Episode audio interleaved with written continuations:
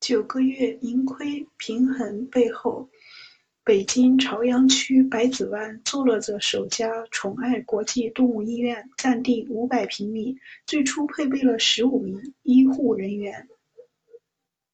首家宠爱国际在当时是北京市房租最高的宠物医院，在很多人看来，如此高的房租成本，加上创始人太年轻，缺乏管理和专业经验，宠爱国际撑不到一年。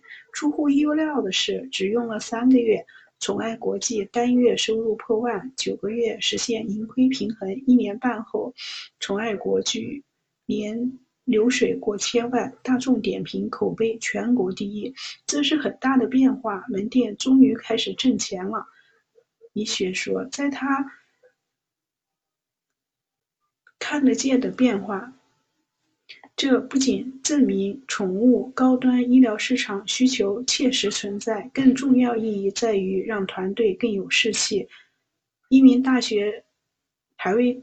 毕业就创业的九零后，一没背景，二没光环，只是凭着市场判断，觉得自己非上不可，做的还是线下实体的重活，这就需要一众专业人士。最开始招人只有靠真诚，一两个月后就要让团队看到创始人的格局，对做宠物医院这件事情的投入。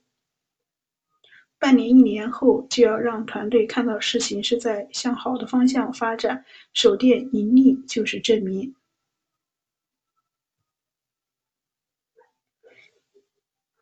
作为公司公司化运营的机构，自然少不了市场运营等角色。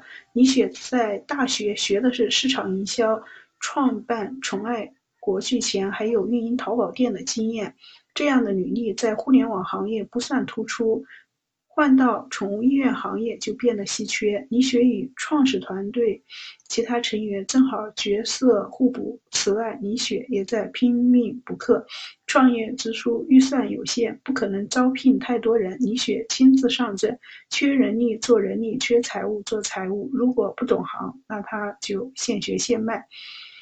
他还去报名了线下的。财务大班课，我肯定要扬长补短，在团队成员不擅长的领域做得比他们更好。这个世界原本就充满未知，你能验证未知结果，团队就会认同你。原来在某些方面是他们的认知落后了。